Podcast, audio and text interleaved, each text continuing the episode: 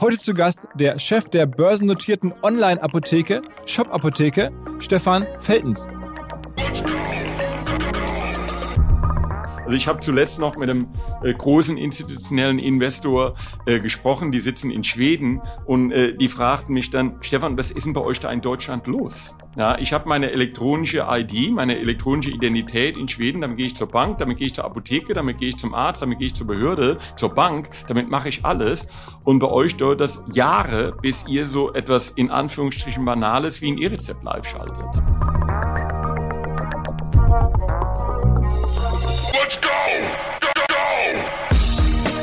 Herzlich willkommen beim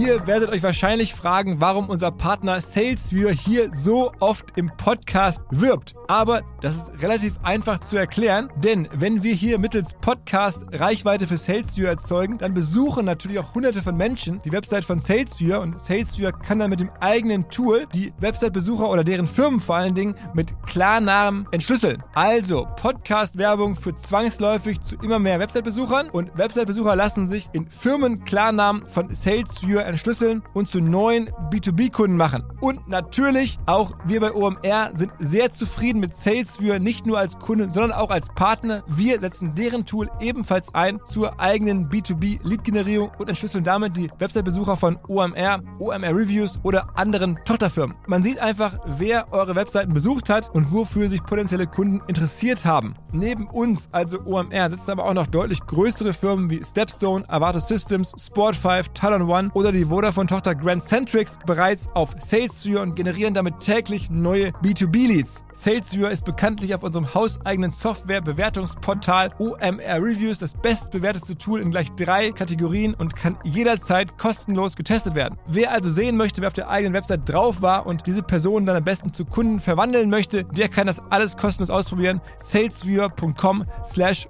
OMR. Zurück zum Podcast. Sehr viele der börsennotierten deutschen Digitalfirmen waren schon mal hier im Podcast zu Gast. Ein paar weiße Flecken gibt es noch und ein weißer Fleck wird heute getilgt und zwar das ganze Thema Online, Apotheke, Medikamente oder halt andere nicht verschreibungspflichtige Präparate zu verkaufen übers Internet. Das Ganze sieht auf den ersten Blick so aus wie klassisches E-Commerce, nur halt mit etwas anderen Produkten. Auf den zweiten Blick ist es doch nochmal komplexer, hat sehr viel zu tun mit Regulierung, auch mit der Andersartigkeit der Produkte. Jedenfalls werden in dem Podcast ziemlich viele Sachen klar, die mir vorher so nicht klar waren. Das ganze Thema E-Rezept zum Beispiel habe ich nie so ganz verstanden. Der Stefan hat es mir sehr ausführlich erklärt. Ihr werdet es gleich auch dann irgendwie hören. Der ist da auch sehr leidenschaftlich, hat da sehr starke Meinung, ohne dass er die jetzt so richtig laut sagt. Aber man hört sich schon zwischen den Zeilen natürlich durch. Am Ende läuft das Ganze auf eine große Wette hinaus, die ich dann auch verstanden habe. Wenn man in die Shop-Apotheke investiert, dann hat man eine ganz konkrete Erwartung. Der Stefan erklärt, welche Erwartung das ist, worauf die Investoren da aktuell spekulieren, warum die Kurse auch so sind, wie sie sind, was die Kurse nach oben treiben könnte und was nicht. Also finde ich sehr hintergründig zum Thema. Vielleicht interessant für die, die sich da als Investment für interessieren. Natürlich wie immer keine Empfehlung, aber ja, etwas Aufklärung, etwas Information. Man versteht auf jeden Fall ein neues Vertical danach deutlich besser, hoffe ich. Bevor es jetzt losgeht, noch ein kurzer Hinweis auf meine neueste Leidenschaft. Und zwar wirklich Leidenschaft, weil ich mir echt immer Gedanken mache. Denn einmal die Woche schicke ich seit einigen Monaten bereits eine WhatsApp an alle, die die Bock haben, mit den drei Links zu Medieninhalten, die mich besonders begeistert haben, die mir geschickt wurden von irgendwelchen Freunden, die uns in der Redaktion aufgebaut aufgefallen sind, die vielleicht ansonsten untergehen würden. Häufig irgendwelche Videos, Podcasts, Artikel, die man ohne äh, Paywall lesen kann oder auch in diesem Falle einfach nur Fotos von einem Mann, den ich sehr gut angezogen finde. Also sehr ungewöhnlich, aber ich suche mir da persönliche Sachen zusammen. Schreibt euch kurz, warum ich es spannend finde. Es ist keine lange WhatsApp. Wer die bekommen möchte, in den Show Notes, ähm, überall, wo ihr Podcast findet, gibt es ja diese Show Notes, findet ihr den Link zum Sign-up, könnt ihr euch anmelden und dann gibt es ab dann immer Freitag oder Samstags von mir eine WhatsApp mit Lesetipps. Das Ganze wird übrigens möglich gemacht von unserem Partner Charles, der Firma für WhatsApp Newsletter. Also wenn ihr Content verschicken wollt über WhatsApp oder ähnliches, denkt an Charles, so heißen die Kollegen, gerne nämlich auch bei LinkedIn anschreiben, dann mache ich dann ein Intro. Ähm, die unterstützen das. Und jetzt rein ins Gespräch mit dem Stefan. Auf geht's! Moin Stefan. Guten Morgen. Ähm, du bist Kölner, ne?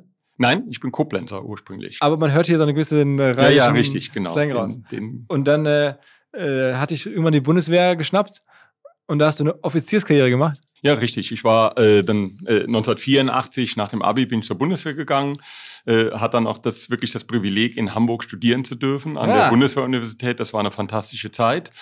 Und bin dann 1990 ausgeschieden. Damals äh, ging es darum, dann die Friedensdividende zu kassieren, ja, nach dem Ende des Kalten Krieges. Und da wurde es äh, relativ leicht gemacht, dann auch die äh, Bundeswehr vorzeitig das Vertragsverhältnis da zu beenden. Und dann bist du als Offizier in die private Wirtschaft und dann, dann bin ich ganz genau, da bin ich zuerst zur Höchst AG gegangen. Ja, das äh, ein Riesenkonzern damals. Die, die Firma gibt's heute nicht mehr, wurde dann äh, zerschlagen äh, äh in den 2000er Jahren äh, war dann äh, bei der Höchst AG in Frankfurt bis 1997. Bin 1997 dann im Rahmen einer Akquisition in den USA, in die USA gegangen, äh, nach Kansas City. Und dann habe ich äh, tolle Jahre bei Teva Pharmaceuticals gebracht. Zuerst in Kansas City, dann ging es nach Kanada. Dann hat äh, Teva Pharmaceuticals, die haben Ratiofarm gekauft in Deutschland. Dann bin ich nach Ulm. Äh, von Ulm sind wir dann nach Israel. Das ist eine israelische Firma. Äh, wir hatten dann mit der Familie vier wirklich ganz, ganz tolle Jahre äh, in Israel. Das war eine fantastische Zeit. Dann ging es wieder zurück in die USA. Und wann war das? Im April 2018 rief dann einer der Gründer der Shop-Apotheke und der damalige CEO Michael Köhler äh, bei mir an und sagte dann so halb suffisant, äh, Stefan, es wird mal Zeit, dass du mal was Anständiges machst. Ja, ob ich nicht Lust hätte, bei der Shop-Apotheke anzufangen. Und woher kanntet ihr euch? Wir kannten uns von der Höchst AG. Also wir waren auch äh, mehrfach im Urlaub zusammen, wir sind also gut befreundet, aber wir haben uns bei der Höchst AG kennengelernt. Wann wurde eigentlich Shop Apotheke gegründet? Ja, die Shop, das ist eine interessante Geschichte. Die Shop Apotheke wurde äh, 2001 gegründet. Und zwar ist die Shop Apotheke hervorgegangen aus zwei Unternehmen. Zum einen der Shop-Apotheke. Die wurde hier im Süden Kölns. Äh, also als Teil, Ladenlokal quasi. Genau, richtig, als, als Teil der Fortuna-Apotheke von dem Apotheker Peter Weber und seinem Sohn Stefan Weber, der bei uns noch äh, im, im Vorstand äh, ganz aktiv ist, äh, gegründet. Und äh, wir sprechen ja nachher wahrscheinlich auch noch über das E-Rezept. Aber eine Motivation zur Gründung der Shop-Apotheke äh, war die Überzeugung, dass die Einführung des äh, E-Rezepts in Deutschland unmittelbar bevorstünde. 2001. Das, das war nicht 2021, genau, das war 2001 äh, das sagt also, glaube ich, etwas über den digitalen Wandel äh, in, in Deutschland leider aus. Und wer war der zweite Teil? Also der zweite Teil war die Europa-Apotheke Venlo. Äh, äh, die wurde schon damals äh, in den Niederlanden gegründet. Ja, äh, das, das sind regulatorische Gründe, die dafür maßgeblich waren. Die Shop-Apotheke hatte immer einen Fokus auf das nicht verschreibungswichtige Geschäft. Also das sind die sogenannten äh, OTC-Produkte, also Ibuprofen und Aspirin und dergleichen, äh, aber auch die sogenannten Beauty and Personal Care Products, die typischerweise in Apotheken verkauft werden. Die Europa-Apotheke hatte immer schon einen Fokus auf verschreibungspflichtige Medikamente, die dann aus den Niederlanden an äh, Patienten, Patientinnen in Deutschland versendet wurden. Und wenn ich es recht in Erinnerung habe, das war ja lange vor meiner Zeit, äh, wurden, fanden diese Firmen dann 2010 oder 2011 zusammen. Da gab es dann zu einem Zusammenschluss, aber am Ende firmierte das Ganze dann unter dem Namen äh, Shop Apotheke. Ist ja eine holländische Firma, ne? Deswegen ist, ist genau, ist eine holländische Firma. Ich sagte ja schon, äh, das hat regulatorische Gründe. Äh, es ist in Deutschland einer Unternehmung, einer Firma verboten, eine, eine Apotheke zu, zu besitzen und zu betreiben. Äh, wir sagen doch immer, für eine Milliarde Euro könnte Amazon sich nicht eine einzige Apotheke in Deutschland kaufen. Das ist schlicht und einfach äh, äh, legal äh, nicht möglich. Aber in den Niederlanden äh, ist das möglich. Dort können Unternehmen äh, eine Apotheke besitzen und betreiben. Und das ist der einzige Grund, warum und in die Deutschland sind das dann nicht Unternehmen, sondern nur Privatpersonen. Das sind nur Privat, das sind Apotheker nur Apotheker, aber die ein, dann auch persönlich Apoth haftbar sind. Aber ein Apotheker kann auch mehrere Apotheken besitzen. Eine Apotheker kann unter bestimmten äh, Bedingungen, die da eingehalten werden müssen, was die, was die Distanz angeht, äh, bis zu vier Apotheken äh, betreiben, quasi als Filialapotheken dann. Ich vermute mal, du bist kein Fan von diesem System. Nee, wir sind kein Fan von dem System. Wir haben ja ein großes Logistikzentrum erst in den Niederlanden eröffnet. Da haben wir insgesamt circa 100 Millionen Euro investiert. Äh, die hätten in Deutschland investiert werden können, wenn uns das erlaubt gewesen wäre. Und warum wäre. ist es in Deutschland so? Also was ist das Gegenargument, dass man sagt, okay, wir möchten das gerne so, das, so strukturieren? Ja, ähm, also das ist jetzt wahrscheinlich eine lange Debatte. Ähm, äh, äh das, das Hauptargument ist die Sicherstellung der wohnortnahen Versorgung. Aber es geht natürlich da, äh, wenn ich mir das heute betrachte, da ist natürlich auch das, der Aspekt der Besitzstandswahrung äh, spielt da mit Sicherheit auch eine Rolle. Okay. Das heißt, du bist dann nämlich 2018 hier an Bord gekommen? Genau, im September, 1. September 2018. Äh, und dann äh, äh, trat der Michael Köhler an mich ran und sprach natürlich auch mit dem Rest des Vorstands im Aufsichtsrat, ob ich dann Interesse hätte, äh, dann auch seine Rolle äh, zukünftig zu übernehmen, weil er sich einfach zurückziehen wollte. Und seit 1.1.2019 bin ich dann Teil des Vorstands äh, in der Rolle des CEOs. Ich muss dazu sagen, die Firma ist ja mittlerweile börsennotiert ähm, und dem Michael Köhler gehört noch ein größeres Paket oder euch als Vorständen und den Gründern insgesamt gehören noch 30 Prozent, glaube ich. Und der Rest ist dann wirklich Free Float an den Börsen. Ganz genau, so Ja. ist es. Und ähm, kann man nachlesen oder würdest du sagen, wie groß dein Paket ist? Ja, das ist äh, äh, öffentlich bekannt. Ich, äh, das sind circa 60.000 Aktien, ja, die ich an der Shop-Apotheke halte. Äh, ich habe also schon damals Also Äh, sag mal kurz, in Prozent ist es dann äh, Das sind, ich glaube, also ich, ich, ich glaube, es sind so 0,3 Prozent. Okay, okay. Ja. okay. Bei, bei, bei, einer Milliarde Market Cap ist es auch schon mal ganz nett. Ja, richtig, ganz genau. Also da beklagt sich auch keiner. Warum gibt es eigentlich so wenig ähm, Online-Apotheken in Deutschland? Ich meine, es gibt ja euch, es gibt dann einen großen Wettbewerber, ähm, der, glaube ich, in der Schweiz sitzt. Ne?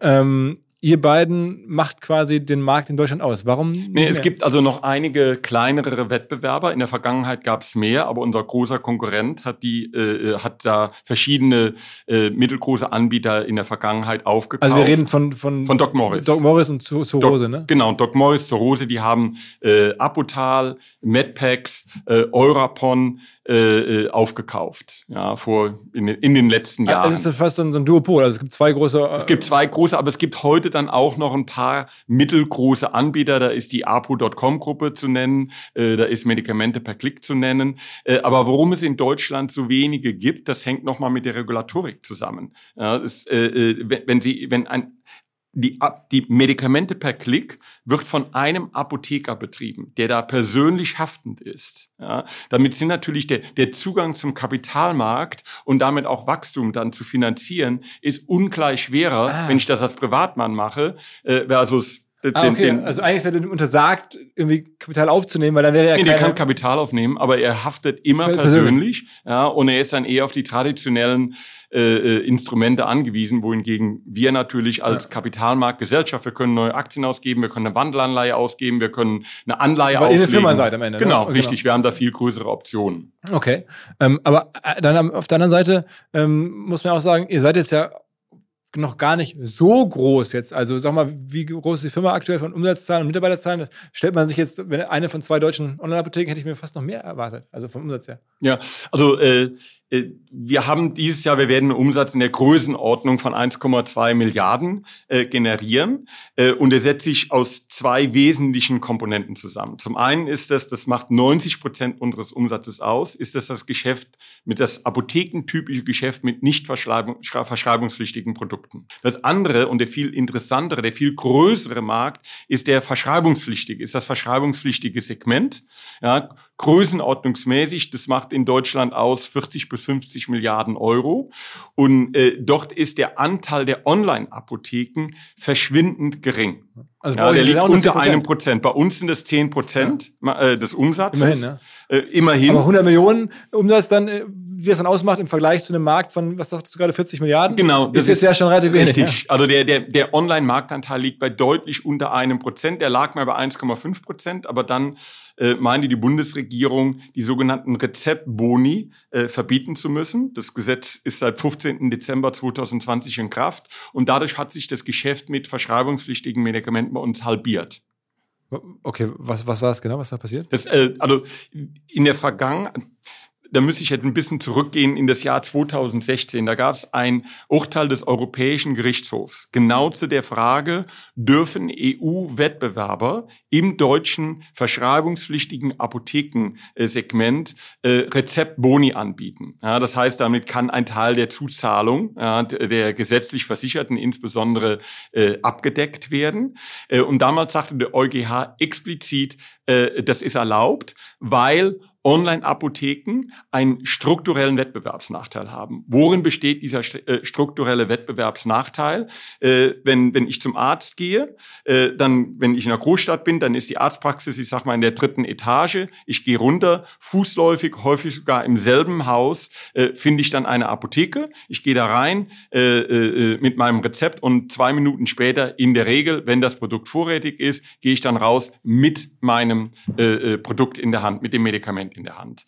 Die Alternative, die andere Option ist es, ich nehme das äh, Rezept, ich äh, schicke das via Post an eine Online-Apotheke und dann ein, zwei Tage später wird das äh, Produkt äh, zu mir nach Hause geschickt. Da hat der EuGH attestiert, das ist ein struktureller Wettbewerbsnachteil äh, und das widerspricht dem freien Fluss von Gütern und Dienstleistungen innerhalb der Europäischen Union und hat deshalb explizit den Online-Apotheken, den EU-Wettbewerbern das Recht eingeräumt, diese Rezeptboni anbieten zu dürfen. Da, das ist unsere Rechtsauffassung, hat sich dann im Jahr 2020 die Bundesregierung drüber hinweggesetzt. Äh, momentan gilt dieses Bonusverbot äh, und äh, das muss am Ende nochmal vor Gericht entschieden werden. Also unsere Rechtsauffassung ist ganz klar, äh, dass dieses Bonusverbot, äh, was das die Bundesregierung da erlassen hat, äh, was vom Parlament dann abgesegnet wurde, europarechtswidrig ist. Aha. Also man merkt schon, der deutsche Apothekenmarkt ist sehr speziell. Der ist sehr speziell, ja. Und es ist nicht nur der deutsche Apothekenmarkt, der sehr speziell ist.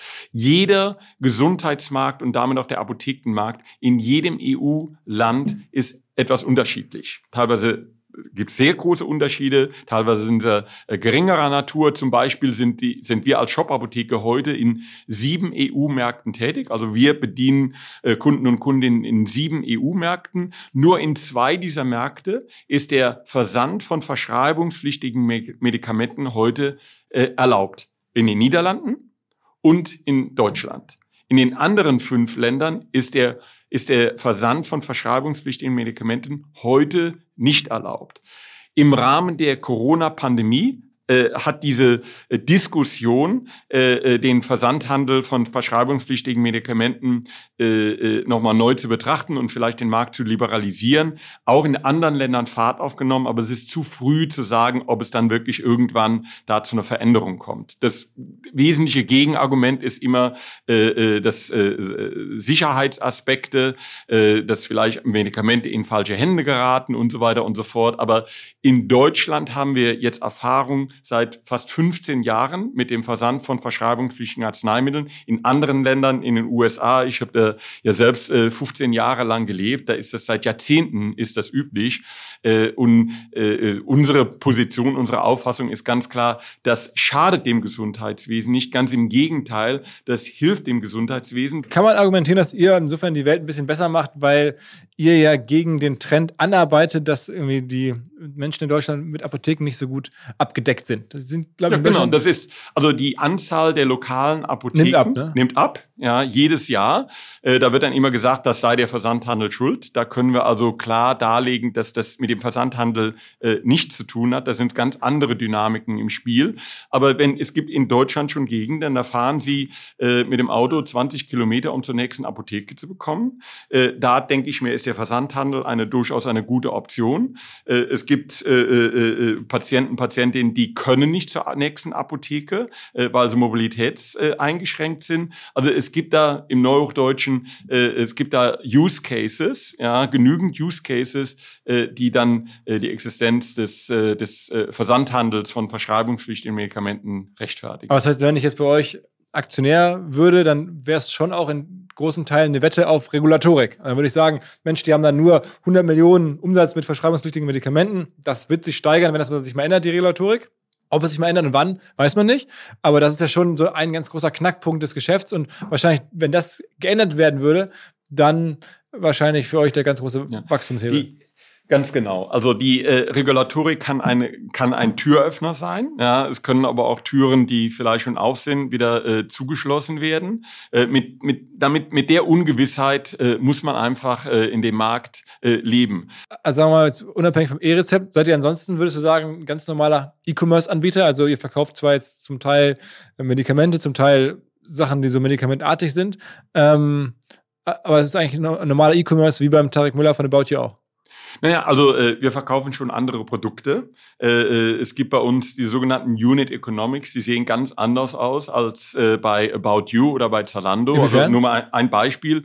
Unsere äh, Retourenquote, ja, die beläuft sich auf, ich glaube, die letzte Zahl äh, war 0,7 Prozent. Also die existiert fast ja, okay, nicht. verstanden, ja. Ich glaube, das sieht bei Zalando und bei About Ja, You etwas sind anders very aus. ja.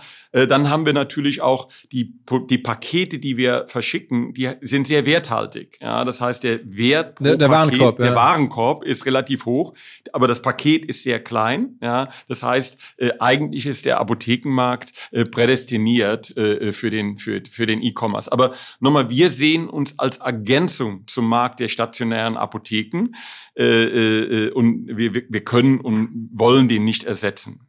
Wo liegt denn aus deiner Sicht eure Kernwertschöpfung? Also was müsst ihr besonders gut können? Weil ich meine, die Produkte stellt ihr logischerweise nicht selber her, seid ihr Händler. Ähm, es gibt zwei Anbieter, Logistik und so, das kriegt man, glaube ich, hin, habt ihr wahrscheinlich auch Partner.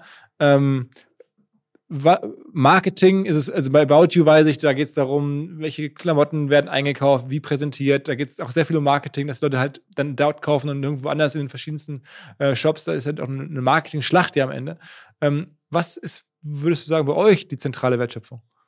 Die zentrale Wertschöpfung äh, oder das Angebot, was wir unseren Kundinnen und Kunden äh, machen, das ist diese End-to-End Customer Journey. Ja, das ist das, also von der Aufgabe der Bestellung äh, bis zur Lieferung, ja, inklusive äh, äh, der, des Bestellvorgangs selbst, das muss alles wie am Schnürchen laufen.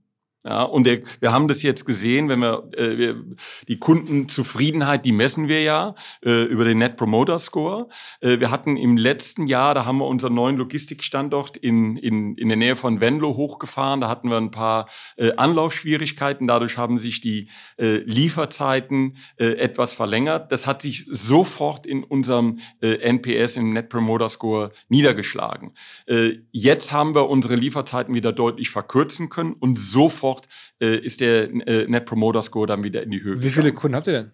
Wir haben äh, derzeit circa 9 Millionen aktive Kunden und Okay, wow. aktive Kunden, das sind ja äh, äh, Kundinnen und Kunden, die in den letzten zwölf Monaten mindestens eine Bestellung bei der Shop-Apotheke aufgegeben haben. Das sind also keine Karteileichen, die vor sieben Jahren das letzte Mal was bei uns bestellt haben. Das sind wirklich aktive Kunden. Und eher ältere Leute oder junge Leute? Nee, also das, äh, wir haben natürlich gerade im rezeptpflichtigen Bereich, da haben wir auch äh, viele äh, ältere Kunden, äh, aber das, äh, die, die typische Kundin der Shop-Apotheke, das ist äh, eine Frau in den 40er. Und was kauft ihr typischerweise? Was ist euer Best-Selling Product?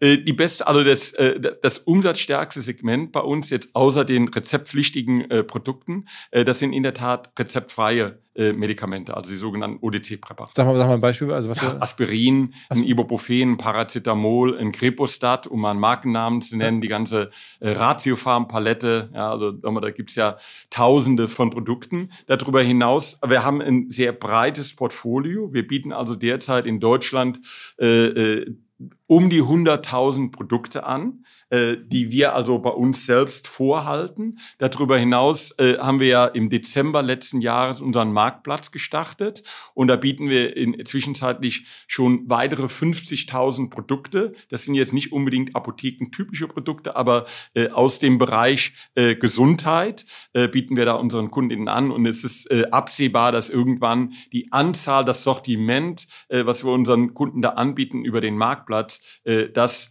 der Produkte, die wir selbst einkaufen, selbst bei uns im Lager äh, dann vorhalten, das deutlich übersteigen wird. Das Wobei- dauert aber noch ein bisschen. Also jetzt so ein bisschen spitz finde ich, aber am Ende, ihr bietet ja gar nicht an, sondern ihr bietet den Marktplatz an und dann ähm, kommt genau. ir- irgendwer und sagt, okay, ich stelle da was rein. sozusagen. Ganz, ganz genau.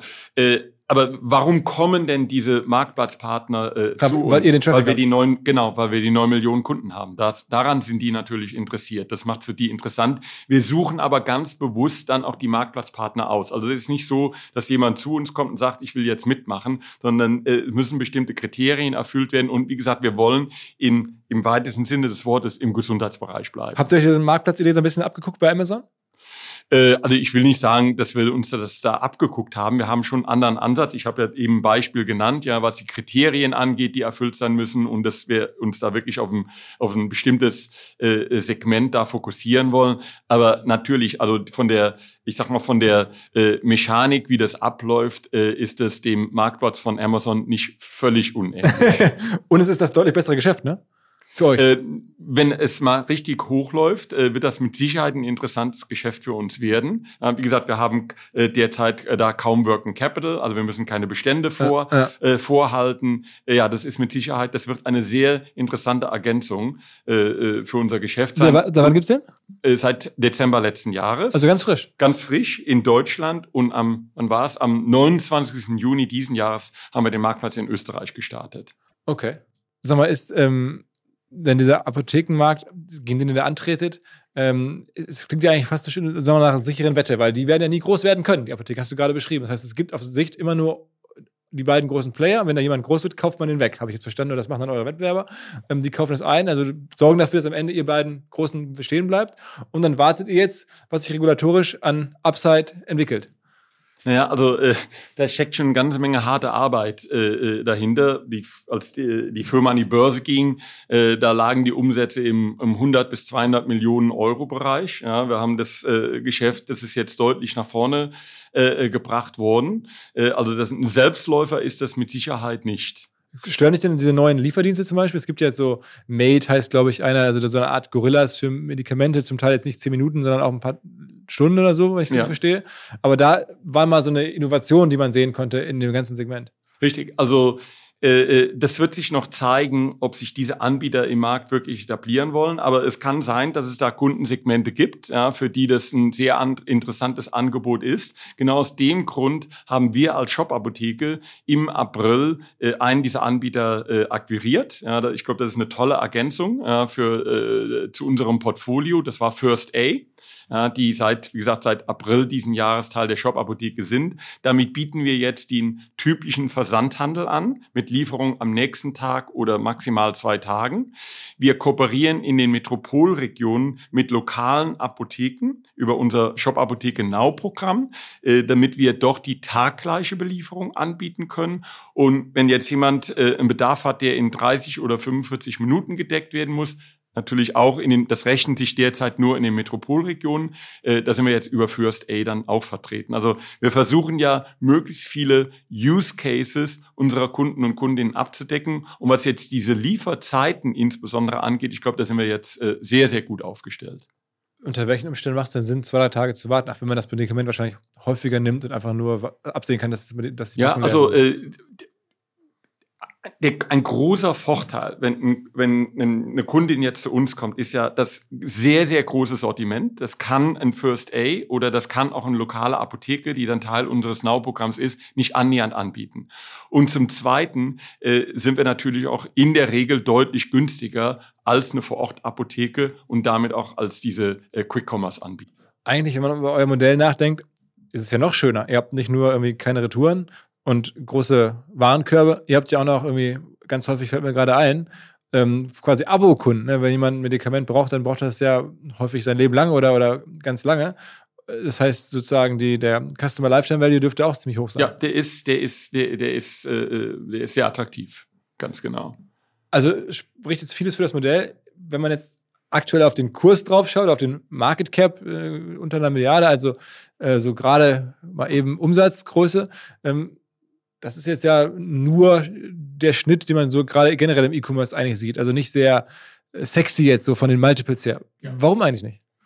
Äh, also momentan, also der Markt hat sich einfach gedreht. Ja, in der Vergangenheit oder vor nicht allzu langer Zeit, da standen also Wachstumsaktien da ganz, ganz hoch, äh, wortwörtlich dann im Kurs. Ja, ja. Ja, wir hatten ja einen Spitzenkurs, äh, einen, einen Allzeithoch von äh, fast 250 Euro. Was war dann wie viel Milliarden Market Cap? Äh, dann waren wir, ich glaube, äh, äh, nah an den 4 Milliarden. Okay. Ja, und äh, das hat sich jetzt dann äh, äh, deutlich korrigiert. Äh, ähm, äh, also nochmal, es war insgesamt dieser Wandel von äh, Wachstumsaktien mit dem Fokus jetzt wieder auf äh, Bottomline und Ergebnisse und äh, die berühmten äh, Energieanbieter, äh, ja, die dann äh, solide eine Dividende zahlen. Ja, da sind wir ja nicht alleine. Ja, auch wenn man sich andere äh, E-Commerce-Anbieter da anguckt, die Zalando oder auch andere große Aber euch Namen. geht's eigentlich About besser. Also ich meine, ihr- euch seid ja, habt ihr eigentlich Ja, wir haben dann aber noch ein Sonderthema. Ja, und das ist diese, diese Unsicherheit im Markt. Wann kommt das elektronische Rezept in Deutschland und wie kommt das elektronische Rezept in Deutschland? Also ganz konkret die Frage, äh, werden wir als äh, Versandapotheken, insbesondere dann als EU-Versandapotheken in der Lage sein, äh, diskriminierungsfrei an diesem Markt zu partizipieren? Ja, wir sind davon überzeugt, dass das der Fall sein wird, weil das schlicht und einfach dem europäischen Recht äh, entspricht. Aber es hat ja immer wieder Verzögerungen gegeben und äh, äh, das ist etwas, was, das kann ich nur gut nachvollziehen, äh, was die Aktionäre, aber auch die, die, die Mitarbeiter, Mitarbeiter in der Shop-Apotheke und das Management der Shop-Apotheke, das macht natürlich keinen Spaß, wenn es eine Verzögerung nach der anderen gibt. Wie ist denn da die Lage? Also beschreib mal kurz Ihr Rezept irgendwie habe ich noch so mit Jens Spahn irgendwie im Ohr. Ähm, ich habe es noch nie genutzt. Was ist da gerade Sache? Ja, äh, äh, dass du es noch nicht genutzt hast, das liegt auf der Hand, weil das momentan nur ganz wenige äh, äh, Versicherte in Deutschland überhaupt nutzen können. Äh, es wurde eine Testphase erfolgreich im Juli abgeschlossen und jetzt sind wir im Rollout. Man hat jetzt angefangen mit einer Region, das ist die Region Westfalen-Lippe. Äh, da hat man angefangen mit 250 Arztpraxen. Das wird jetzt nach oben skaliert und laut dem Plan der Gematik, das Bundesgesundheitsministerium hält die Mehrheit an der Gematik. Ja, die Gematik ist verantwortlich für die Schaffung der Infrastruktur zur Digitalisierung des Gesundheitswesens äh, in Deutschland. Der Plan der Gematik besagt, dass äh, zum 1. Dezember sechs weitere Bundesländer mit dem E-Rezept das E-Rezept live schalten sollen und zum 1.2. nächsten Jahres dann die noch verbleibenden Bundesländer äh, live schalten sollen. Wenn dieser Plan so umgesetzt würde, äh, dann hätten wir also äh, zum 1.2. nächsten Jahres das E-Rezept bundesweit. Ob sich diese Daten jetzt halten lassen, ja, das wird sich sehen. Und was heißt E-Rezept am Ende? Also wie funktioniert das dann? Ich das, gehe zum Arzt und dann kriege ich kein Rezept mehr, sondern ein E-Rezept? Ja, es gibt also da, genau, also was, was E-Rezept bedeutet erstmal, dass der Arzt oder die Ärztin einen elektronischen Datensatz, das elektronische Rezept in die Cloud der Gematik hochlädt. Ja, es ist also kein Papier mehr, ja. ja. was dann irgendwie erstmal zur Apotheke getragen werden muss, ja, um überhaupt damit ein, äh, das Medikament zu bekommen. Der Datensatz, äh, der ist, äh, äh der ist gespeichert in der Gematik Cloud. So, jetzt ist die große Frage, wie übermittelt die Patientin das elektronische Rezept oder ich muss hier ganz präzise sein, den QR-Code oder den Token, ja, der ist dann der Apotheke ermöglicht, diese Cloud aufzuschließen und den Datensatz des elektronischen Rezepts dann runterzuladen. Äh, da gibt es drei Möglichkeiten, um diesen QR-Code zu übermitteln.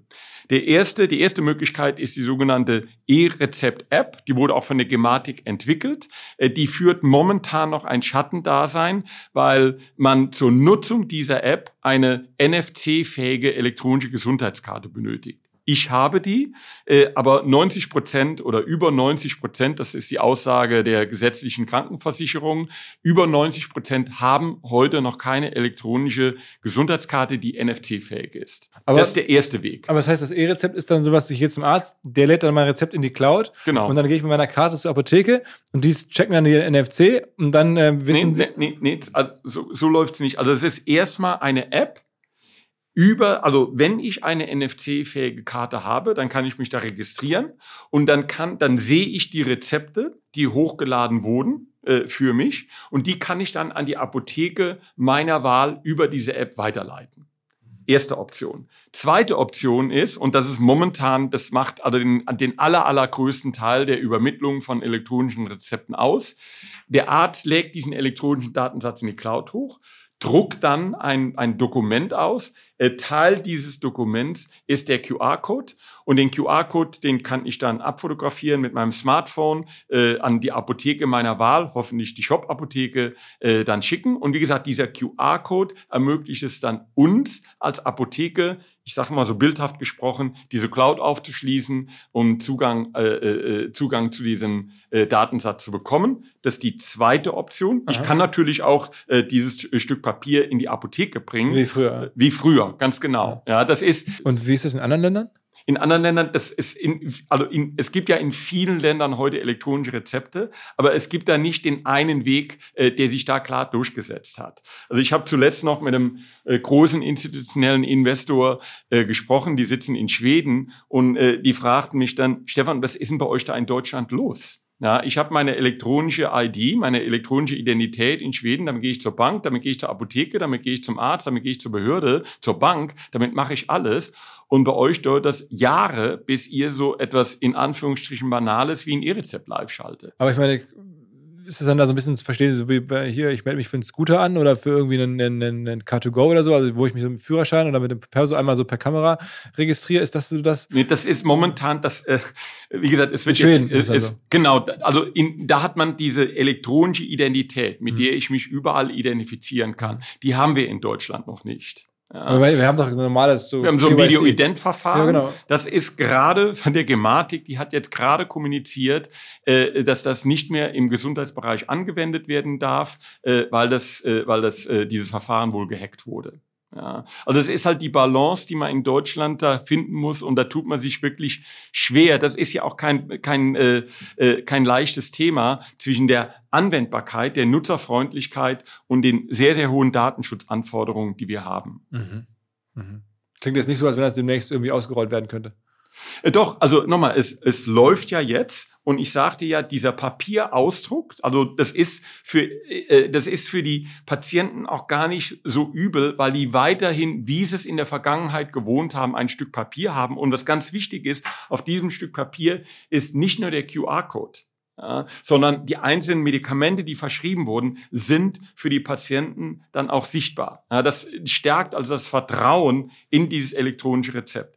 Also nochmal, es war, ich habe jetzt zwei Übertragungswege angesprochen. Diese E-Re- äh, diese E-Rezept-App, die zentrale E-Rezept-App, die von der Gematik entwickelt wurde, der Papierausdruck und der dritte Weg, der momentan da ganz heiß diskutiert wird, das steht alles äh, in dem entsprechenden Gesetz, ist die Nutzung der elektronischen Gesundheitskarte. Ja, da geht man also, die Idee ist, die gibt es heute noch nicht, diese Option, die muss noch entwickelt werden. Wir warten da täglich auf die finalen technischen Spezifikationen äh, für den Übertragungsweg über die elektronische Gesundheitskarte. Dann gehe ich, wenn ich mir jetzt lokale Apotheken betrachte, dann gehe ich mit meiner elektronischen Gesundheitskarte in die Apotheke, da gibt es ein, gibt's ein Kartenlesegerät, äh, da wird das dann ausge, damit äh, äh, ausgelesen und dann kann der Apotheker, die Apothekerin auf die Cloud zugreifen, sieht, welche Medikamente äh, oder welche Medikamente wurden jetzt in dem Fall für mich verschrieben und kann äh, dann diese runterladen und kann die Medikamente dann abgeben. Das Problem jetzt aus unserer Sicht, und das ist nicht nur unser Problem, äh, äh, mit der elektronischen Gesundheitskarte ist, es muss eine Option geschaffen werden, äh, dass auch Online-Apotheken äh, äh, über diesen Übertragungsweg elektronische Gesundheitskarte partizipieren können. Ja, sonst würden wir äh, äh, als Online-Apotheken da diskriminiert. Ich habe irgendwie mich immer gefragt, warum Amazon nicht stärker in diesen Markt reingeht, also der Ap- Apothekenmarkt, Online-Apothekenmarkt. Jetzt habe ich es, glaube ich, verstanden, warum das für Amazon kein Weg ist, da irgendwie mitzuspielen, gerade aktuell. Ja. Also äh, momentan. Zumindest in Deutschland. Genau, richtig. Also momentan äh, Amazon über Marktplatzpartner, die machen etwas im nicht verschreibungspflichtigen Bereich. Die letzte Zahl, die mir da bekannt ist, dass der, der Umsatz über den Marktplatz, der beläuft sich auf äh, äh, um die 200 Millionen Euro. Aber im rezeptpflichtigen Segment dann auch mitspielen zu wollen, äh, das ist nochmal ein ganz anderes Thema. Ja, und wie 2 gesagt, Millionen Euro ist ja auch nicht, nicht so viel für Amazon-Verhältnisse. Nee, richtig, ganz genau. Ja, aber die, wenn Sie sich, wenn man sich den ganzen Apothekenmarkt betrachtet, äh, ich sagte vorher, 40 bis 50 Milliarden ist verschreibungspflichtiges, äh, ist das, macht das verschreibungspflichtige Segment aus.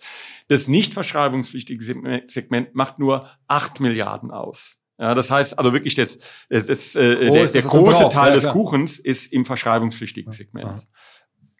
Ähm, Apotheker sind ja so landläufig bekannt als äh, Leute, die hohe Preise aufrufen und irgendwie gut verdienen. Ist bei euch das Geschäft sehr margenstark? Also ist es besser als bei den klassischen E-Commerce-Anbietern von der Marge her? Müsste es ja nicht sein. Ja, also die äh, Bruttomarge bei bei der Shop-Apotheke, die hat sich in den letzten Jahren äh, kontinuierlich verbessert. Wir liegen jetzt etwas nördlich von 25 Prozent. Das ist schon sehr ordentlich. Ja, das ist schon ganz ordentlich. Da würde, glaube ich, Tarek Müller von der Bauchi sofort zugreifen. Das ja, äh, ähm, Und das ist ja nochmal eine Frage, krass, bei der Marge, äh, wie kann also dann der, der Börsenkurs so niedrig sein? Also ich meine, klar, die Angst hast du gerade beschrieben, dass es irgendwie vielleicht Genau. da Regulierungsänderungen gibt, aber eigentlich ist das ja dann wiederum fast Gelddrucken. Naja, also Gelddrucken ist es noch nicht. Also wir haben noch nicht nachhaltig die Gewinnschwelle äh, Schwelle da überschritten. Ja, das streben wir in der nicht allzu fernen Zukunft jetzt an. Äh, wir haben also relativ hohe äh, äh, Marketingaufwendungen, die sind noch in den letzten Jahren nochmal gestiegen. Äh, aber du weißt ja, E-Commerce ist ein Skalengeschäft. Das heißt, äh, wenn der Umsatz wächst, wenn die Anzahl der Kunden zunimmt, äh, äh, dann werden wir auch äh, diese äh, Sphäre der nachhaltigen Profitabilität erreichen. Da, da sind wir also sehr, sehr, sehr zuversichtlich.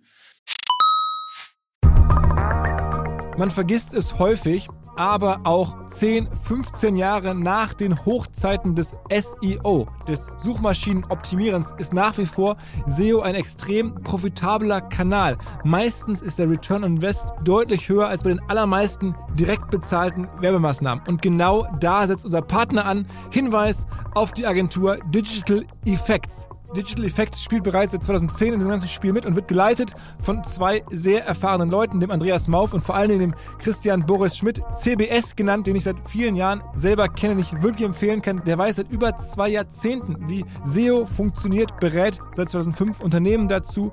Digital Effects ist nach wie vor eine recht kleine Agentur, deswegen hat man direkt Zugriff auf das Know-how der Chefs und Gründer.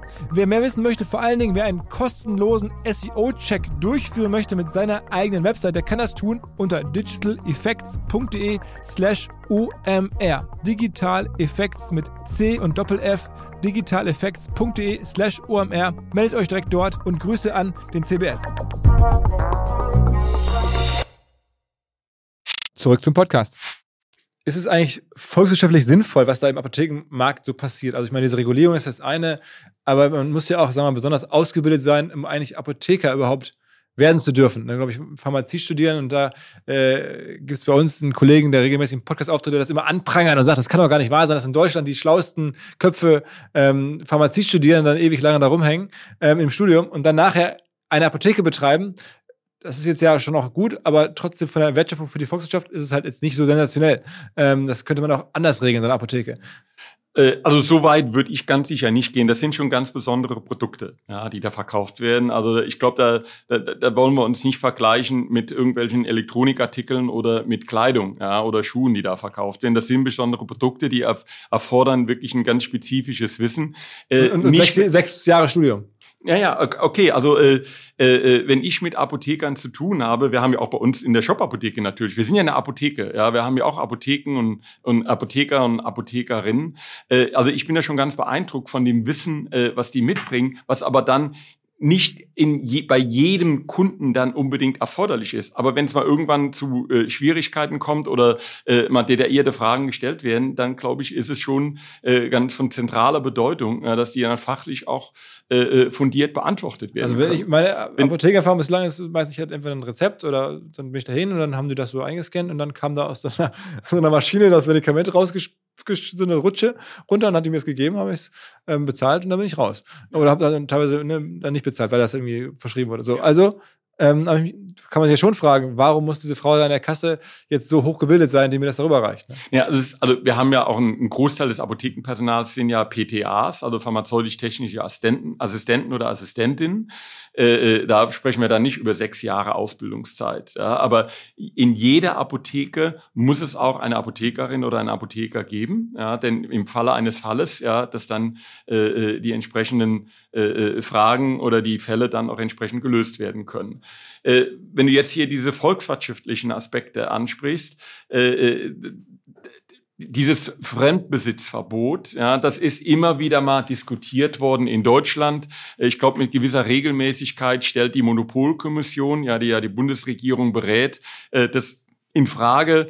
Äh, äh, nach meinem Verständnis äh, äh, wurde dieses, wurde das auch nochmal angesprochen in dem ersten Entwurf des Wahlprogramms der FDP vor der letzten Bundestagswahl. Da gab es aber einen Aufschrei der Empörung aus Apothekerkreisen. Nachvollziehbarweise, ja. Ist das ganz, ganz schnell äh, dann aus dem Parteiprogramm auch der FDP äh, verschwunden. Ah, okay, aber das heißt, das wird wohl bleiben. Was ja für euch irgendwo zumindest den Markt absichert. Ich meine, wenn das jetzt fallen würde, dann kennen wir auch ganz viele neue Wir hätten dann eine neue Marktdynamik, ja. ja die wird für uns mit Sicherheit äh, äh, Chancen bieten, äh, aber natürlich, äh, äh, wenn die Markteintrittsbarrieren dann geringer werden, ja, dann können auch neue Wettbewerber in den Markt eintreten. Aber ich glaube, das ist jetzt äh, zu spekulativ zu sagen, ob da die Shop-Apotheke von profitieren würde oder nicht. Aber du hast es ja auch gesagt, ich glaube, also äh, äh das ist das das ist die letzte Schlacht, die die Apotheker in Deutschland äh, da führen werden, um sicherzustellen, dass dieses Fremd Fremdbesitzverbot nicht fällt. Mhm. Weil die mit ihren Apotheken, was, was ist eine normale Apotheker in der Ecke, was machen die für einen Umsatz? Wenn ich das recht in Erinnerung habe, die normale Apotheke an der Ecke, es gibt natürlich eine gewaltige Spanne, Klar, ja. äh, aber ich glaube, das liegt so um die zwei Millionen Euro an Umsatz. Okay, das heißt, ihr seid dann von der Größenordnung her irgendwie 500 Apotheken? Wir sind dann richtig, ja, also wir sind dann deutlich größer. Ja. Und, aber ihr werdet niemals Läden aufmachen können zum Beispiel? Also in Deutschland werden wir das nicht machen können. In anderen Ländern sind ja Apothekenketten gang und gäbe, also brauche ich gar nicht in die USA zu gehen, da kann ich auch äh, nach Italien schauen, da kann ich nach äh, Großbritannien schauen, ja, dann da kennen wir Lloyds und Boots und äh, CVS und Walgreens und wie sie alle heißen. Äh, aber in vielen, in den meisten Märkten, denen, denen, denen wir heute tätig sind, da gibt es ein Fremdbesitzverbot. In Deutschland, in Österreich, äh, äh aber wenn du jetzt, in Frankreich. Muss man klar zu sagen, wenn du jetzt Politiker wärst oder du wärst jetzt ne, Bundeskanzler und hier für diesem Land verantwortlich, dann würdest du schon mal drüber nachdenken, ob man das nicht doch vielleicht entgegen aller Lobbywünsche äh, abschafft, dieses Verbot. Äh, ich bin ja nicht in dieser Situation, aber mit der Frage werde ich mich nicht auseinandersetzen müssen. Ja. Äh, äh, nochmal, das hat alles Vor- und Nachteile. Ja, äh, aber in Deutschland wird diese wohnortnahe Versorgung und der, das persönliche Verhältnis, was man dann zu einer Apothekerin vor Ort dann gegebenenfalls hat, ja, das wird von vielen auch Wählern ja, äh, sehr hoch eingeschätzt. Also nochmal, ich glaube, das Thema stellt sich nicht. Ähm, die Kollegen da von Zurose, äh, da gibt es immer die Spekulation, dass die vielleicht von der Börse wieder runtergehen, dass da also Private Equity einsteigt. Äh, wie beobachtest du das? Die Spekulationen gibt, äh, gibt es. Äh, da äußern wir uns also grundsätzlich erstmal nicht dazu. Äh, äh, zur Rose hat äh, finanziell ein paar Probleme. Äh, die haben relativ hohe, einen hohen Verschuldungsgrad. Ja, die haben auch verschiedene Wandelanleihen ausgegeben. Da werden da nach, mit dem jetzigen Kurs wird man die wahrscheinlich nicht wandeln können. Und einige dieser Wandelanleihen müssen in der nicht allzu fernen Zukunft refinanziert werden. Ja, das ist natürlich etwas, was den Finanzmärkten und Investoren nicht gefällt. Äh, unser Gefühl ist, dass wir als Shop-Apotheke da so ein bisschen in Sippenhaft genommen werden. Ja, also dass man da irgendwie einen Brancheneffekt vermutet, was aber, ich kann jetzt nur für die Shop-Apotheke sprechen, äh, nicht der Fall ist. Wir sind also sehr solide äh, finanziert. Wir hatten per Ende äh, Juni hatten wir ein, ein, ein 250 Millionen Euro äh, in unseren, auf unseren Konten. Also wir können da mit Gewissheit sagen, basierend auf allem, was wir heute wissen, werden wir bis zu dem Zeitpunkt, wenn wir nachhaltig nicht nur profitabel sind, sondern auch Cashflow positiv sind, nicht mehr an, den Kapitalmarkt zurück müssen. Wann, wann ist der Zeitpunkt so ungefähr? Was glaubst du?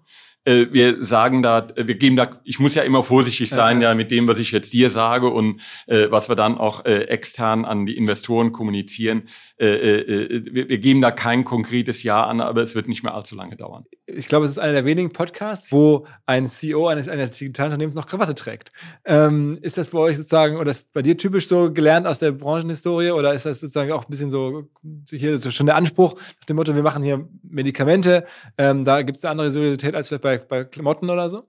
Nee, also äh, das ist eher, würde ich sagen, das ist eine Eigenheit, die ich habe. Ja, denn wenn man hier rumläuft in der Shop-Apotheke, ich glaube, es gibt noch einen Kollegen in Sevenum, der auch regelmäßig eine Krawatte trägt, aber von den über 2000 Mitarbeitern und Mitarbeiterinnen, die wir haben, äh, dann bleibt es aber, glaube ich, bei den Zweien. Ja, wenn ich hier den Rest des Vorstandes, wenn jetzt hier im Raum wäre und das ist wirklich ein Team, ja, wie wir das äh, Unternehmen da zusammenführen, äh, da wird man dann auch eine ganz andere, äh, ganz andere Kleiderordnung bei den anderen sehen. Ist eigentlich eine verrückte Zeit, dass man sich jetzt auf eine Karte ja, ja, ich weiß, ansprechen ich lassen muss. Ich sage, ist eine Ungereimtheit, die kann ich auch nicht erklären, aber mir, mir gefällt's halt. Okay. Ich meine, ihr seid ja insofern auch ein Team, das kann man ja auch von außen sehen. Ähm, ist ungewöhnlich, ihr verdient alle das Gleiche. Alle 250.000 Euro, also sowohl du als Vorstandschef als auch der restliche Vorstand. Ja, das ist richtig. Warum ist es so? Ja. Das, äh, äh Wobei, das, einer hat mehr, glaube ich. Ne? Ja, äh, äh, das ist unser CFO. Gesagt, der ja, den haben wir wirklich dann in Anführungsstrichen vom Markt äh, gewinnen müssen. Da mussten wir ein marktgerechtes Paket schüren. Äh, aber wenn ich mir den Rest des Vorstands angucke, da haben wir den Mark Fischer, das ist unser CIO, äh, der seit, also der ist einer der Mitbegründer der Firma, die Theresa Holler, die verantwortet ist, äh, die Apotheke und die gesamte Logistik. Äh, die ist auch seit äh, über 20 Jahren dabei. Der Stefan Weber, ich sagte es vorher schon, ist äh, mit zusammen mit seinem Vater hat er die äh, Firma gegründet äh, und auch ich, wir sind alle Aktionäre. Ja. ja. also wir haben alle ein intrinsisches Interesse, ein starkes Interesse dran, dass sich der Aktienkurs in die richtige Richtung entwickelt äh, und dann äh, passt das mit den 250.000 Euro für uns. Okay, okay. Ähm, aber was äh, glaubst du, entscheidet über den Kurs, also die Regulierung? Dann am Ende ist, wird man generell jetzt in E-Commerce und Text in Haft genommen. Das ist alles gerade schwierig. Also ich, das kann ich abkürzen. Ja, aber ich komme jetzt gerade von einer der großen äh, äh, Investorenkonferenzen, ja, die in München stattfand, veranstaltet von Bärenberg und von Goldman Sachs. Äh, äh, ob uns das gefällt oder nicht. Es ist ein Thema, was den, die zukünftige Entwicklung äh, äh, äh, des Kurses der Shop-Apotheke fast ausschließlich beeinflussen wird. Und das ist das elektronische Rezept. Wirklich? Ja, das ist das elektronische Rezept. Das ist das, also äh, in den Gesprächen mit Investoren, äh, ohne Übertragung, 90 Prozent der Fragen, die uns gestellt werden, beziehen sich auf das elektronische Rezept. Aber was, sagen wir mal, was wäre denn Best Case und was wäre Worst Case bei dem elektronischen Rezept? Ja, also ich sagte ja schon vorher, momentan beläuft sich der Marktanteil auf circa 0,6 Prozent in dem verschreibungspflichtigen Apothekenmarkt in Deutschland. Äh, was wir immer kommuniziert haben und immer noch kommunizieren, ist, dass ein paar Jahre nach, ein, nach der bundesweiten Einführung des elektronischen Rezept, sich der Online-Marktanteil auf circa 10 Prozent belaufen wird. Ah, okay. Das heißt, ah, das wäre die Best-Case-Wette, das Rezept nee, kommt. Das ist, nee, das ist für uns realistisch. Ja, denn es gibt auch andere äh, Analysten von Investmentbanken, äh, die da deutlich aggressiver unterwegs sind. Wir denken zehn Prozent, das ist äh, realistisch. Und dann sprechen wir aber schon von einem Gesamtmarkt von, also von der Gesamtmarkt, ich sage nochmal 40, 40 bis 50 Milliarden, äh, 10 Prozent, dann sprechen wir über vier bis fünf Milliarden. Äh, unser Anspruch ist natürlich einen ganz erheblichen Teil dieses Markt, also einen ganz erheblichen Marktanteil in diesem Online-Segment zu gewinnen. Heute machen wir 100 Millionen Euro, 120 Millionen Euro Umsatz mit verschreibungspflichtigen Arzneimitteln. Äh, wir machen insgesamt dieses Jahr, werden es so um die 1,2 Milliarden sein. Und wenn man sich dann einen erheblichen äh. Teil dieses, dieser vier bis fünf Milliarden sichern kann, davon sind wir als Shop-Apotheke überzeugt. Äh, ich glaube, dann bekommt man sehr schnell einen Eindruck davon, dass das ein ganz, ganz wesentlicher Treiber für die, für die äh, Entwicklung der Shop-Apotheke zukünftig sein wird. Vielleicht noch ein Satz dazu. Schon heute fast jedes, jeder Auftrag mit rezeptpflichtigen Medikamenten, den wir an, an Patienten, Patienten heute rausschicken, ist Cashflow positiv. Wenn sich, also das können wir für viele, aber nicht für alle unserer äh, übrigen Aufträge sagen. Das heißt, wenn sich das äh, Geschäft mit äh, rezeptpflichtigen Produkten zukünftig, wenn das einen deutlich größeren Anteil unseres Gesum Gesamtumsatzes ausmachen wird, dann wird sich auch die, äh, äh, also die finanzielle äh, Darstellung der Shop-Apotheke ganz drastisch ändern. Okay, das heißt, da wettet man dann am Ende wirklich drauf. ja, so richtig, genau. Ja, und das ist auch äh, äh, auf Seiten der Investoren. Äh, die verstehen auch alle, dass wir auch mit dem nicht verschreibungspflichtigen Ment, da wachsen wir sehr, weiterhin sehr, sehr, sehr stark, äh, dass wir auch damit schon alleine profitabel Aber ist am Ende äh, wirklich werden können. E-Commerce ohne Fantasie, ja? Richtig, ganz genau. Ne? Ohne Fantasie. Das, ja, aber mit äh, weniger, also sag mal, es ist ein normaler E-Commerce. Ist ja. richtig, ja. Aber der große Hebel in der Zukunft, also ein ganz wichtiger Hebel ist mit Sicherheit das elektronische Rezept. Ah. Und äh, habt ihr viele Lobbyisten in Berlin? Nee, wir sind da ganz, ganz, ganz, ganz schmal aufgestellt. Also äh, ich habe in der Vergangenheit oder so spaßhaft immer gesagt, die äh, äh mächtigste äh, Lobby in Deutschland hat die Autoindustrie. Ich glaube, das ist nicht mehr der Fall. Äh, ich bin aber davon überzeugt, dass heute die mächtigste Lobby in Deutschland hat die Apotheker schafft, schlicht und einfach, weil die auf allen politischen Ebenen arbeiten. Die arbeiten natürlich auf der lokalen Ebene, die arbeiten auf, den, auf der Landesebene, auf der Bundesebene und sogar auf der europäischen Ebene sind die lokalen Apothekerverbände sehr, sehr, sehr aktiv. Hast du schon mal den Herrn Lauterbach kennengelernt? Ne, persönlich noch nicht. Wir sind im Kontakt mit dem Bundesgesundheitsministerium, aber persönlich habe ich den Herrn Lauterbach noch nicht und kennengelernt. Spahn? Ja, Herrn Spahn hat man mal. Äh, aber da war er schon nicht mehr Gesundheitsminister. Okay, okay. Ähm ich glaube, jetzt habe ich äh, verstanden, was ihr so macht ähm, ähm, und worum es geht und woran, woran du arbeitest. Ein äh, Freund von mir, dessen Frau ist Apothekerin und der hat mir erzählt, dass es teilweise sehr, sehr schwer ist, einzelne Medikamente zu beschaffen aktuell. Also da gibt es irgendwie wohl auch in den Lieferketten auch da große Probleme und dass die teilweise dann da abends er und seine Frau zusammenstehen, irgendwas selber zusammengießen oder irgendwas umfüllen oder so selber, ähm, weil, weil die Sachen einfach wirklich überhaupt teilweise nicht zu bekommen sind, dass irgendwie da wirklich ja, Sachen fehlen in einem Maße, wie es noch nie gegeben hat. Also ob das momentan in diesem Maße noch nie gegeben hat, das weiß ich nicht. Also da wäre ich überrascht. Äh, es gab immer schon äh, Knappheiten, also das, äh, dass bestimmte Produkte da dann auch nicht ausreichend verfügbar waren. Ja, da könnten wir jetzt lange über das, zum Beispiel über das Rabattvertragssystem bei der gesetzlichen Krankenkassen in Deutschland sprechen. Ich habe ja einen Hintergrund in der pharmazeutischen Industrie, von daher bin ich auch mit der Perspektive da sehr vertraut. Es gibt einzelne Produkte, es gibt einzelne Anbieter, die Schwierigkeiten haben. Äh, wir versuchen das natürlich zu antizipieren und dann uns entsprechend zu bevorraten.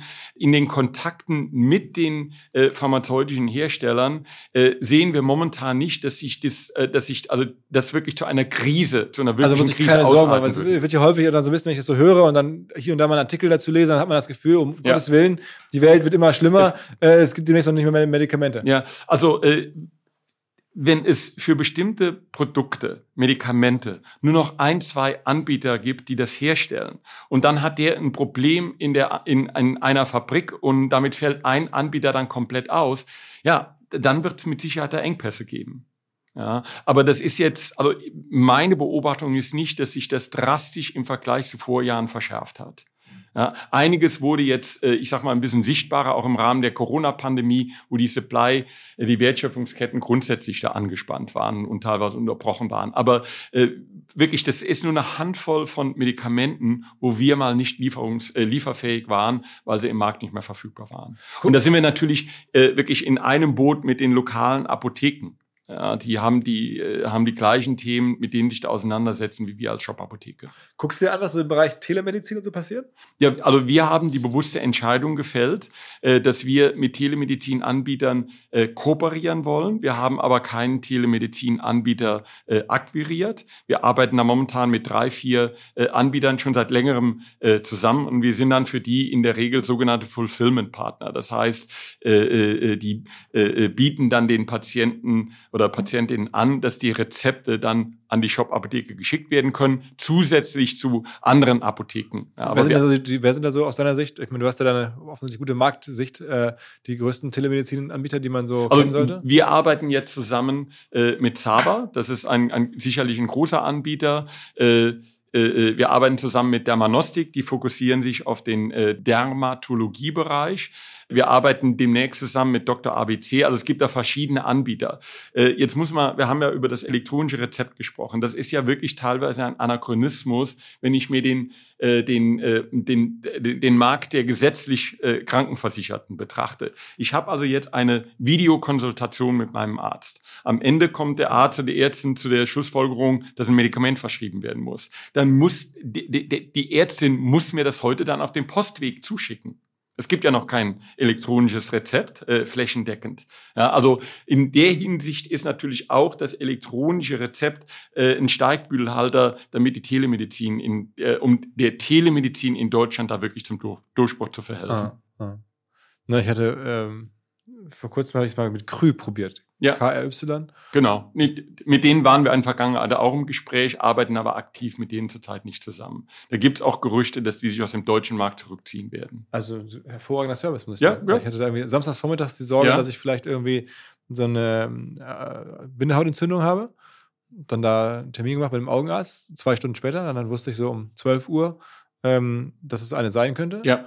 Und dann hat er mir gesagt, was ich da jetzt nehmen soll. Und dann hat er das irgendwie direkt zu einer Apotheke meiner Wahl. Also war kein verschreibungspflichtiges offensichtlich dann. Ja. Und dann habe ich das irgendwie da abgeholt. Ja, oder es war ein Privatrezept. Ja, da geht dann auch das via Fax noch oder andere Übermittlungswege.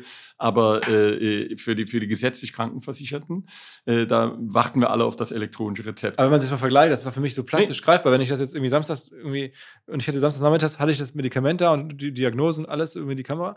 Äh, wenn ich das jetzt Augenarzttermin hätte ich wahrscheinlich irgendwie Dienstag, Mittwoch, Donnerstag vielleicht bekommen, mit, mit viel Glück. Und dann das Rezept, also ja, das hätte. Ja, also ich finde, ich finde das auch spitze als Ergänzung. Ja, also wenn ich zum Arzt gehe, äh, äh um da nur ein Rezept ab, äh, abzuholen und ich muss den Arzt dann noch mal sehen. Ja, da freue ich mich wirklich in der Zukunft auf die Möglichkeit, dieses ganz kurze Gespräch mit dem Arzt dann äh, äh via Video führen zu können und dann lädt er das elektronische Rezept hoch und ich schicke dann das elektronische Rezept oder den QR-Code an die Shop-Apotheke. Wann ist das soweit? In welchem Jahr werden wir das erleben? Äh, äh, äh, unsere, also wir schauen äh, gebannt und mit großer Erwartung auf das Jahr 2023. Das heißt, guten Gewissens, Leute, die jetzt hier zuhören und sagen, ich habe auch irgendwie noch Geld anzulegen und ich weiß gar nicht, was ich gerade machen soll. Ähm, in der Börse ist alles unsicher. Der kann jetzt hier mit dir ein bisschen auch äh, eine Wette abschließen oder eine, eine Position beziehen und sagen, das wird schon alles so kommen. Und dann wird automatisch der Marktanteil von Firmen wie euch äh, größer werden, zwangsläufig, und dann wird man davon mit, mit wachsen können und als Aktionär mit profitieren können.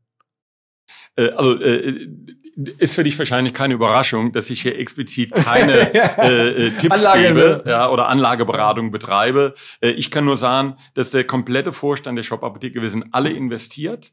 Äh, wir stehen voll und ganz hinter dieser Story äh, und ich bin davon überzeugt, dass wir da äh, gewaltiges Potenzial vor uns wenn, haben. Wenn das hier ein Offizier der oder ein ehemaliger Offizier der Bundeswehr sagt. Ja, ganz genau. Vielen Dank. Alles klar. Hat, hat Spaß gemacht. Danke. Ciao, ciao. Was mir bislang überhaupt gar nicht klar war, ist, jeder Hersteller von Produkten jeglicher Art kann ein Volksprodukt sein in Kooperation mit der Bild. Das ist insofern natürlich spannend, weil die Bild eine Wahnsinnsreichweite hat, fast 50 Prozent der deutschsprachigen Bevölkerung erreicht und halt dieses Label Volksprodukt vergibt an Partner. Seit 21 Jahren machen sie das. Mittlerweile gibt es 220 verschiedene Volksprodukte und es werden weitere gesucht. Es gab schon Zahnbürsten, Volksakkus, aber auf der Website habe ich gesehen, sie suchen zum Beispiel einen Partner für eine Volkszahnzusatzversicherung oder für eine Volkspizza oder für einen Volksstaubsauger. Also, wer solche Produkte herstellt und auch in größerer Kapazität produzieren könnte, denn erfahrungsgemäß spricht der Verkauf nach einer solchen Kampagne ziemlich an, wendet euch bitte an den Vermarkter der Bild. Die Firma heißt Media Impact. Und Media Impact sagt übrigens auch, dass 80% derjenigen, die schon mal eine Kampagne in dem Bereich gebucht haben, das wieder tun. Wer jetzt hier erstmals von dieser Möglichkeit gehört hat, bekommt auf seine erste Buchung auch ein Media-Bruttovolumen von 220.000 Euro on top. Wendet euch dazu bitte direkt an Media Impact ein Wort www.ftf.de slash Bild slash Volks-Produkt und erwähnt einfach im Gespräch mit den Ansprechpartnern und Ansprechpartnern dort, dass ihr über OMR kommt und dann gibt es diesen Zuschlag. Zurück zum Podcast. Dieser Podcast wird produziert von Podstars bei OMR.